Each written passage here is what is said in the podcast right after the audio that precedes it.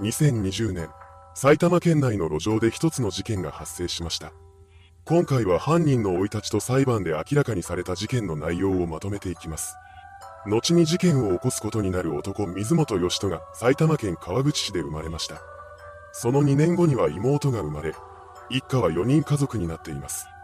ですが日々の生活を送る中で両親の関係が悪化していき、水本が幼い頃に離婚することになりました。離婚後の水本と彼の妹は母親に引き取られ、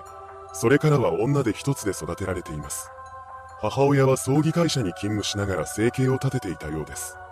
中学時代までの水本はあまり目立たないタイプのおとなしい生徒でした。そのため周りの生徒からも地味な人間という印象を持たれていたそうです。それは高校に進学してからも変わりませんでした。県内の公立高校に進学した水本は中学時代と同じように変わり映えのない日々を過ごしていたようです。詳しい理由は分かっていませんが、そんな彼が入学から1年後に突如として高校を辞めてしまいます。その後は定時制高校に通うようになったそうです。水本の雰囲気がガラリと変わったのはこの頃からでした。それまで地味な風貌だった彼が髪の毛を伸ばしたり茶色に染めたりするようになったみたいなのです。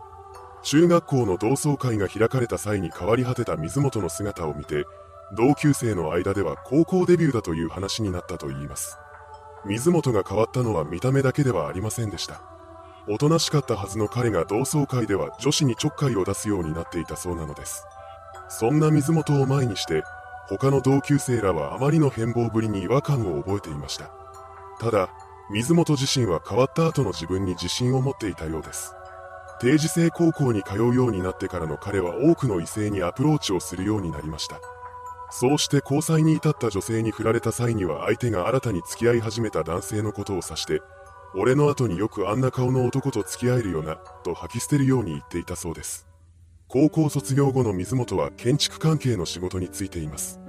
この時には定時制高校の同級生だった女性と交際していたようです。そんな彼女との間に子供ができたことがきっかけで2009年6月に結婚を果たしました。そして10月には長男が生まれています。その後、長女と次男が生まれ、水本は3児の父親になったのです。彼は子供たちのことをとても可愛がっていました。そのようにして充実した私生活を送っていた一方で、仕事はあまりうまくいっていなかったようです。水本は一つの仕事を長く続けることができずに職場を転々としていました。そんな中でたどり着いた先が携帯電話の販売店だったようです。そこでの仕事はそれなりにうまくいっていました。しかし今度は妻との関係が悪くなってしまいます。そしてついには離婚することになってしまいました。こうして独り身になった水本は新たな交際相手を作り、2018年には2度目の結婚を果たしています。ほどなくして彼女との間にも子供ができたようです。そのようにして再び家庭を持った水本でしたが、彼は夫としての責任と自覚を持ち合わせていませんでした。水本は自身の職場である携帯電話販売店に新入社員として入社してきた12歳年下の女性石沢さとみさんに恋をしてしまったのです。そして最悪なことに、水本は妻子がいる身でありながら教育係という立場を利用して石沢さんに言い寄るようになりました。その流れで2人は不倫関係になってしまいます。以降の水本は石沢さんに夢中になり、家庭を顧みない生活を送るようになりました。水本は石沢さんのことをさーちゃんと呼び、逆に石沢さんは水本のことをピーちゃんと呼んでいたそうです。この二人の関係は2年近く続いていました。その間に水本の妻が不倫に気がつきます。そこで彼女は夫の水本と不倫相手である石沢さんに慰謝料を請求することにしたようです。そのような状況に陥ってからようやく石沢さんは目を覚ましたのでしょう。彼女は慰謝料請求直後の2020年7月に水本に対して交際を解消するという連絡を入れました。しかし石沢さんにすっかり夢中になっていた水本はこの話を受け入れません。それからも彼は必死になって石沢さんのことを引き止め続けました。ですが彼女が考えを変えることはなかったようです。そんな中で水本の転勤が決まり、二人が職場で会う機会もなくなりました。それでもなおしつこく連絡してくる水本に対して石沢さんは8月11日に他に好きな人ができたと告げています。この言葉を受けた水本は絶望しました。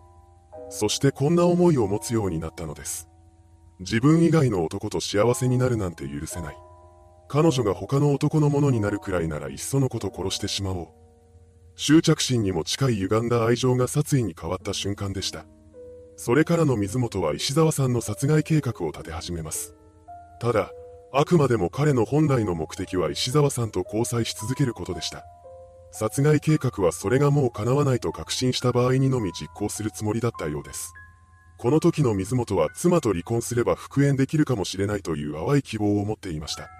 そのため彼は離婚の準備を進め、家族で住んでいたマンションからも出ていきます。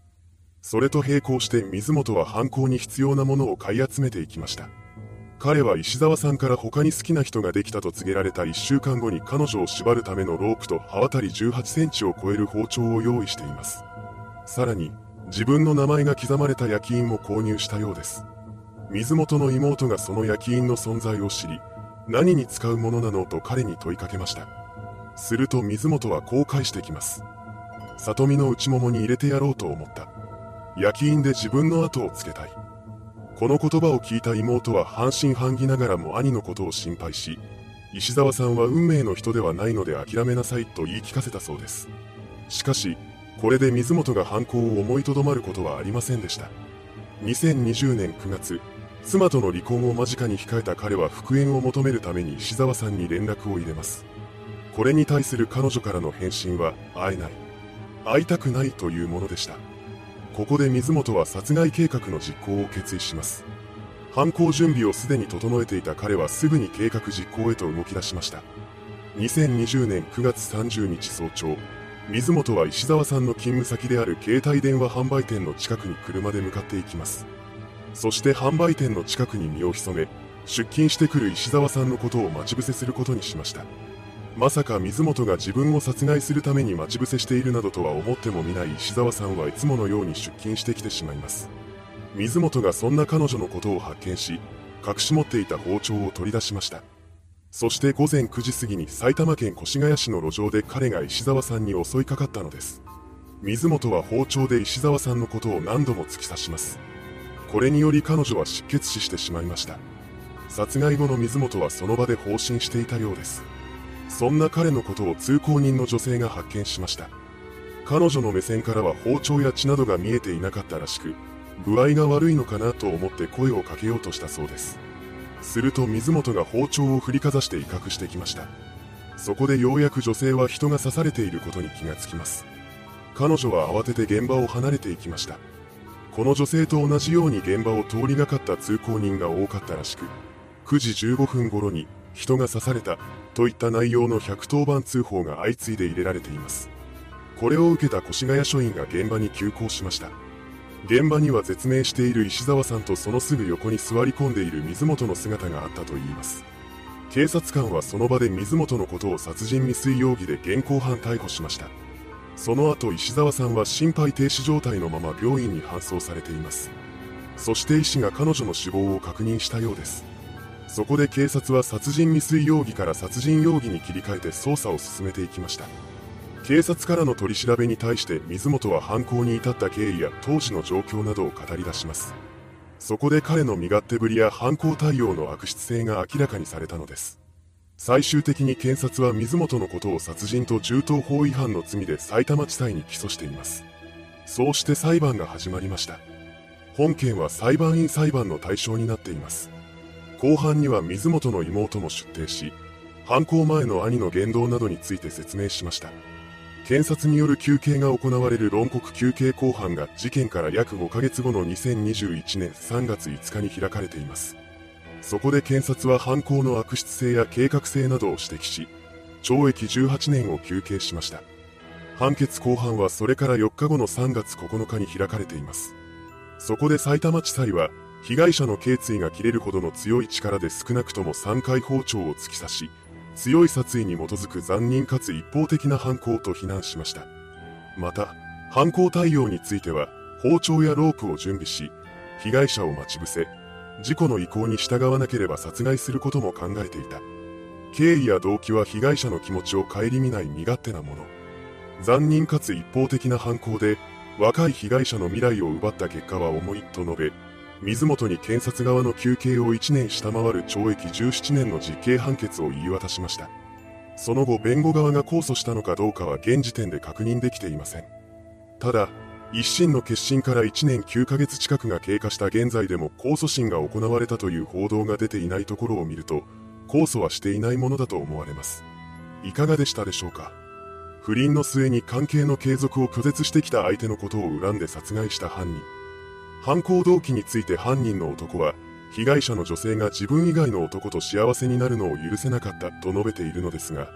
一体なぜ自分自身が相手のことを不幸にしているということに気がつけないのでしょうか。犯人の男が事件を起こしたことで被害者や遺族はもちろんのこと、彼の周辺者も全員不幸な思いをしているはずです。それではご視聴ありがとうございました。